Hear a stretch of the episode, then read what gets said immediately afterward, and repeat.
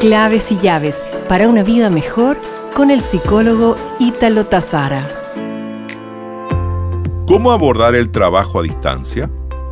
El trabajo a distancia ha sido considerado como una de las mejores maneras de conciliar trabajo y familia. Dada la posibilidad de optimizar el tiempo, rendir mejor, ahorrar desplazamientos y sincronizar nuestro tiempo laboral y personal.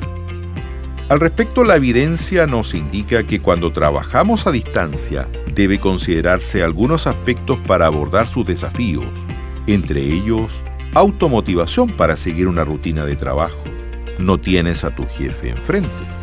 Adecuada gestión del tiempo para organizarse y cumplir los plazos comunicarse en forma clara, pausada y acogedora con tus colegas para evitar malos entendidos y crear un grato clima en la relación. Sin embargo, trabajar en casa no es fácil. Te invito a tener paciencia, tolerancia y mucho control para no caer en conflictos con otros.